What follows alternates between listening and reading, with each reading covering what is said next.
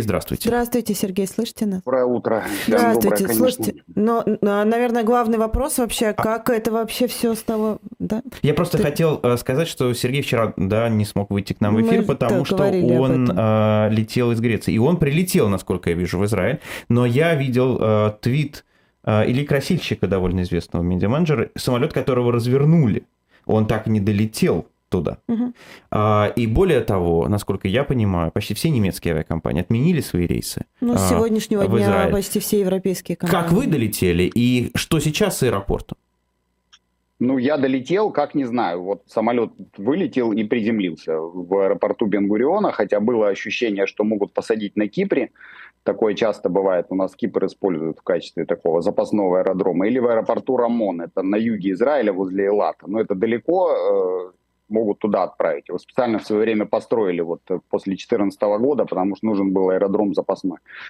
Э, в аэропорту сейчас такой своего рода хаос, то есть аэропорт работает, самолеты прилетают и вылетают, но сейчас все как бы решают авиакомпании. Часть авиакомпаний, я видел, вот Люфтганза тоже, да, они часть рейсов отменили, часть рейсов отложили, э, вот мне люди тоже писали, не могут вылететь, там кто-то пытался, не знаю, в Баку вылететь, кто-то там еще куда-то, часть авиакомпаний летает, э, в общем, там надо следить как бы за табло вылетов, прилетов, а лучше прямо в авиакомпанию звонить, поэтому там пока ситуация такая напряженная. То есть хаос. Да. Сергей, да, а, главный вопрос, наверное, со вчерашнего дня вообще, как это все стало возможным, какие-то группировки на парапланах, э, какие-то группировки, которые прорвались сквозь вот эту стену, которая на границе находится. Как вы это объясняете? Ну, это совершенно вот фантастический просто провал системы безопасности, э, скажем так. И провал этот заключается в том, что э, за там несколько недель до этого э, момента были оценки, как бы, ну, вся есть там аналитические оценки, да, ситуации в сфере безопасности, касающиеся там севера, юга, газа, Хизбаллы и так далее.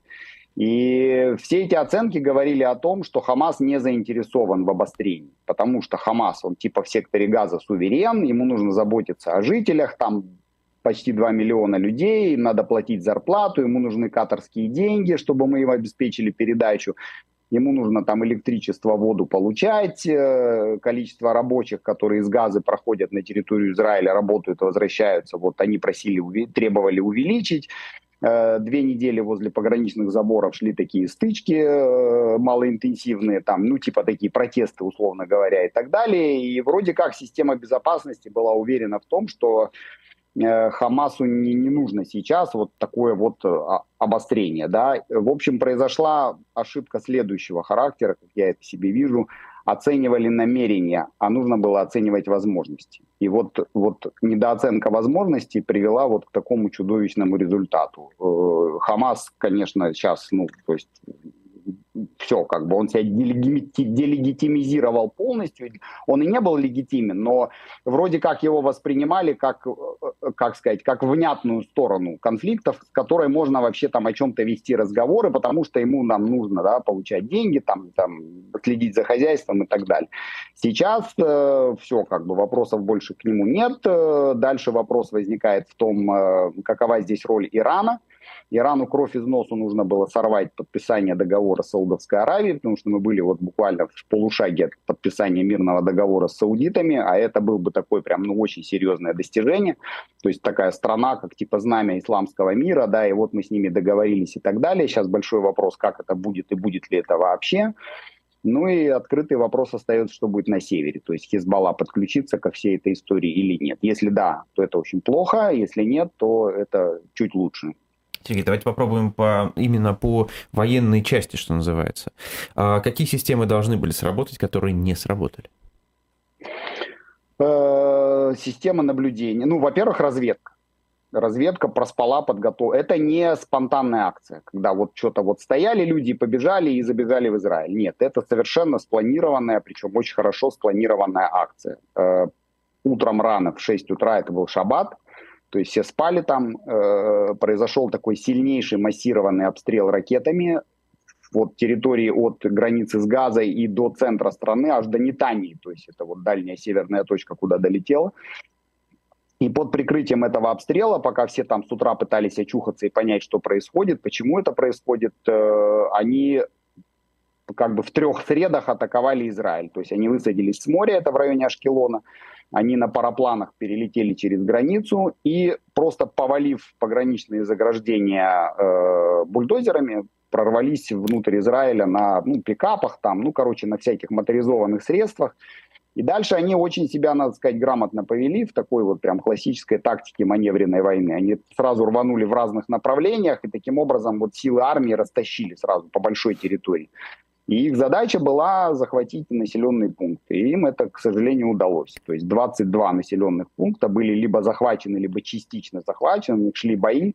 До сих пор еще некоторые, в некоторых идет зачистка. Некоторые полностью были под контролем террористов. Вот довольно продолжительное время, там часы или там 15 часов, например. Вот в Офакиме, например, а Офаким это 35 километров от границы с Газом. То есть им удалось вот углубиться в территорию Израиля на 35 километров. Если смотреть от Газа на север, 35 километров это уже северная окраина Аждода. И еще 35 километров это уже Тель-Авив. В общем, короче, это какой-то ужас полнейший. И пока еще масштабы этого ужаса еще предстоит оценить, потому что все меняется, число убитых меняется, э, ну, число раненых там более-менее уже понятно, э, число пропавших без вести, и пока самая ужасная история, что не, неизвестно число заложников, но их очень много. Сергей, их прям а очень вот много. если я правильно вообще представляю себе параплан, ну, то есть хорошо разведка проспала, но вот летит параплан, ну с какой скоростью он, простите меня, летит, что у него Это есть возможность лететь, вопрос, долететь? Где были, где были системы наблюдения? Потому что, по идее, вот вся территория газы просматривается. Там висят такие воздушные шары, ну типа аэростат такие с камерами, которые должны просматривать вот буквально каждый миллиметр анклава в принципе, и уж тем более территорию рядом с пограничными заграждениями. Вот я еще раз говорю, вот эти две недели – пока шли беспорядки у границы, все их воспринимали как то, что Хамас торгуется за очередную порцию там, денег, за очередное количество рабочих, которых пропустят. А как по мне, это была разведка. Они просто изучали, как устроена система охраны границы, где там есть военные, где нет, где они быстро реагируют, где не быстро реагируют. И вот, установив слабые места, они их э, прорвали, а дальше все, дальше вот что называется, оперативные просторы. Пока армия там опомнилась, плюс к этому есть вот данные, пока я не встречал официальных подтверждений, что в результате хакерской атаки положили связь вот этого вот приграничного округа, и вот образовался такой хаос, военные быстро не смогли отреагировать, а дальше вот их задача была достичь населенных пунктов. Все, вот ты попал в населенный пункт, там 10 боевиков на пикапе разъезжают там по какой-нибудь кибуцу, и, и что вот с ними? И палят во все стороны, и все. Плюс это вечеринка злополучна на природе, так называемая Мисибат Тева, это вот, ну, как бы на природе люди там собираются uh-huh. и музыку uh-huh. слушают. Там было 2000 человек, вообще непонятно, кто из них жив, кто убит, кто уведен в газу, потому что они сразу вот прорвались к этой вечеринке, перекрыли единственный вы, выезд и просто тупо там всех расстреливали, кто пытался оттуда выехать. Огромное количество гражданских из газа проникло, ну типа невооруженных только. Они как бы сейчас все считаются террористами, вот, но они проникли тоже вместе с э, боевиками, вместе с э, вооруженными террористами и помогали там выводить заложников, э, грабили там, мародерили и так далее. Так что вот так. Сергей, правильно я понимаю, что э, сейчас на территории Израиля находятся только те боевики, которые попали вчера, то есть новые сейчас не проникают? Или это такой Новые информация? пытались проникать, сегодня ночью были попытки прорыва, но вот армия уже опомнилась от этого шока первоначального. Сейчас над границей там непрерывно висят дроны, ударные вертолеты, и там всех, кто приближается к пограничным заграждениям, уничтожают, не разбираясь, там гражданские, вооруженные, неважно. Просто сейчас принцип такой, кто приблизился там к пограничным заграждениям, их всех убивают. А количество этих боевиков, которые на территории Израиля находятся, оно, оно известно? Не, неизвестно. Там mm-hmm. сначала говорили от 200 до 300 проникло, вот вооруженных имеется в виду вчера, но пока непонятно, сколько их, где они. Вот, поскольку там э, есть данные, опять же, что они захватили форму и оружие солдат израильских, ну, военных израильских то они могут маскироваться под солдат, и, в общем, идут там поиски. Тут большинство населенных пунктов уже зачищены, уже под контролем израильской армии. но еще какое-то время займет. То есть это первый этап э, как бы этой операции, называется «Железные мечи», это вот восстановление контроля над территорией. Угу. Дальше будут решать, будет наземное, не будет, но это отдельно. То есть вот сейчас, где идут бои, эти бои не, не могут завершить, потому что захваченные жилые дома с людьми? Да, ну, насколько я понимаю, по-моему, заложников освободили. Вот Бери такой кибуц был, он, кстати, достаточно далеко от газа тоже находится. Там были захвачены 50 человек в столовой в кибуце. Вот, но в результате операции спецназа их освободили. В Уфакиме была захвачена семья, семейная пара тоже террористами, четверо было, но их всех э, ликвидировали в ходе штурма. И история была в Сдероте, где они захватили полицейский участок и его, в общем, разрушили вместе с террористами, но есть, опять же, данные, что они еще находятся в Сдероте, где-то там скрываются, и сейчас там в городе идет тоже такое, ну, активные поиски, много военных, там везде полно. Сейчас, там призыв резервистов же произошел, там и продолжается еще. Так что, в общем, короче, армия говорит, что есть на территории Израиля еще есть вооруженные террористы. Поэтому Сергей, на юге да. сохраняется режим э, чрезвычайного положения. Э, много было кадров э, захваченной техники или уничтоженной техники. Насколько это чувствительно для армии Израиля? Насколько есть вероятность, что в конце концов, в том числе какая-то техника и технологии теперь могут попасть, ну, в том числе и в распоряжение Ирана? Ну, преимущественно захватили они автомобили. То есть там джипы армейские, вот Там и танки или, или, или, вот бронь, или, или бронетехника какая-то была. Там, да, никогда не проникли вот на эту базу в Риме. Там штаб дивизии газа они захватили в какой-то момент. Там были танки и бронетранспортеры, но вроде как они их не смогли угнать, потому что их надо уметь вводить. Для этого нужна mm-hmm. соответствующая квалификация. Поэтому, я так понимаю, они их просто либо вывели из строя, либо сожгли. Но в любом случае, если какой-то из там, танков попадет в газу, да, в их руки его немедленно уничтожат там, скорее всего. Так что посмотрим. Пока подтверждение о том, что они прямо вот их захватили и увезли в газу, я пока не, не видел. Машин много, они угнали, да, есть. Теперь вопрос про мобилизацию или, скажем так, да, вызов резервистов. А, для чего это сейчас делается, если понимание? Насколько хватает э, сил э, армии Израиля? Ну, это делается для того, что идет подготовка к наземной операции. Будет она или нет, это вопрос второй. Вот, то есть пока еще этот вопрос, я так понимаю, не решен окончательно. Потом, если в эту всю историю впишется Хизбалла, то тут уж вообще не обойдешься без резервистов в принципе, потому что сейчас Северный округ, он в состоянии максимальной готовности, да сейчас вся армия в состоянии максимальной готовности. Потом есть опасения, что может полыхнуть в Иудее и Самарии, ну это то, что вот у вас западным берегом называют плюс э, в смешанных городах, где живут арабы и евреи вместе, ну, типа Рамли, Лот, там, э, Нагари, Ако, вот такие города, ну, вот как это было в 21 году, когда там были такие масштабные беспорядки. И вот для всего этого нужны люди. Поэтому армия сейчас проводит такой масштабный призыв резервистов и разворачивает на границе с Газой такую внушительную группировку в составе там нескольких бригад пехотных, танки, артиллерия и так далее. Пойдут или не пойдут вглубь анклава, мы пока не знаем, это решение еще не принято, пока вот идет такая воздушная фаза операции параллельно с зачисткой территории. Сергей, а вы как оцениваете вообще возможность и готовность израильской армии к такой сейчас э, операции? Э, Трудно сказать, потому что вот как раньше не получится. Раньше всегда осторожно, с соблюдением там гуманитарных норм, вот стук в крышу, вот эта вся история и так далее. Сейчас так уже не, не получится, и так сейчас, мне кажется, уже и не будет. Потому что, то есть, если мы зайдем в газу, это будет уже все по-взрослому. Вот, э, потому что, ну, как бы 350 погибших, 2000 раненых, э, непонятное количество заложников. Вопрос с заложниками, он как бы с одной стороны делает эту операцию необходимой, с другой стороны ее осложняет. То есть он такой диалектический весьма получается.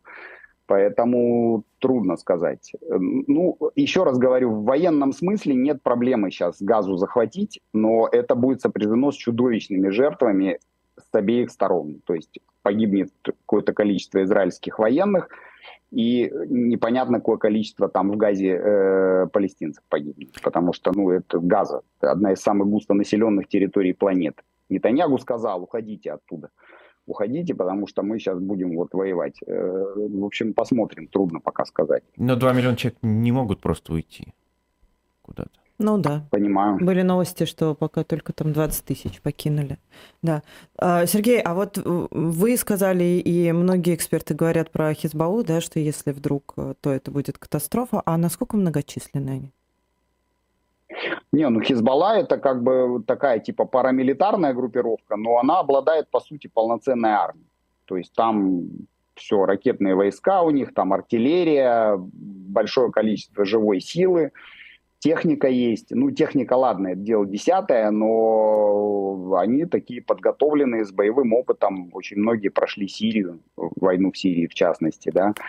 Э, поэтому Хизбаллу здесь никогда не воспринимали как вот нечто такое там как бы э, несерьезное. Хизбаллу воспринимают как серьезную военную силу. Э, и вот что самое ужасное во всей этой истории, что вот этот сценарий, который осуществился вчера, да, это не было нечто вот прям абсолютно новое.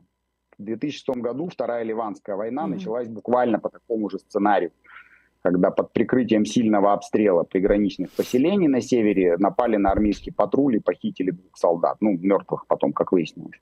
Потом в 2014 году, когда у нас была операция «Несокрушимая скала», из чего она случайно обнаружили туннели Хамаса, которые ведут на израильскую территорию. Начали их потихоньку зачищать, и в итоге вот втянулись э, в такую операцию большую. Так вот, потом из допросов э, пленных боевиков и там из планов Хамаса выяснилось, что план-то был такой, прокопать туннель до одного из кибуцев. Потом были обнаружены туннели, я был в одном из них, он был прямо в центре кибуца, туда выходил. И выйти оттуда, захватить кибуц, как можно большее количество заложников там, убить как можно большее число людей, и потом их по этому туннелю увезти э, в газу. То есть планы-то все эти были еще 9 лет назад, они их знали.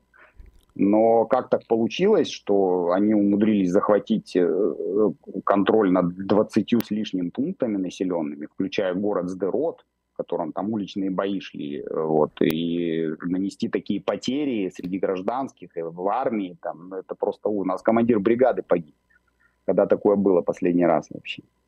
Сергей, а как вам кажется вообще, на что был расчет Хамаса? Потому что понятно, что как бы несмотря на все, что мы видели вчера, да, ну, то есть сопоставление армии, это вы сами говорите, что понятно, что газы будет, да, уничтожены или там зачищены. На что вообще расчет? Это хороший вопрос, кстати. Э, на что они рассчитывают? Не является ли это частью некоего гораздо большего плана, не, не. да, чем, чем мы это видим? Виде, да, либо заманивание, его приглашение к наземной операции, угу. да, со, со соответствующими там медийными последствиями, не только медийными. Либо это операция прикрытия, там, да, вот сейчас армия втянется в газу, там, в эти бои тяжелые, а тут ударят на севере Хизбалла, есть такой тоже вариант. Короче, тут полно всяких сценариев, и один хуже другого. Но в любом случае тут, а, очевидно, что в этом принимал участие Иран, то есть иранцы помогали там в планировании, обеспечении этой операции. Это прям вот ни у кого уже сомнений нет. И э, то, что что-то второе я хотел сказать, плохо соображаю, извините, забыл, что хотел сказать, но, в общем, есть там какой-то второй аспект, я вспомню, если скажу, извините. У нас закончилось уже время. Спасибо да, большое, да, Сергей, спасибо, что вышли Сергей. на связь, ответили на вопросы. Мы а, будем продолжать следить за событиями в Израиле, и к нам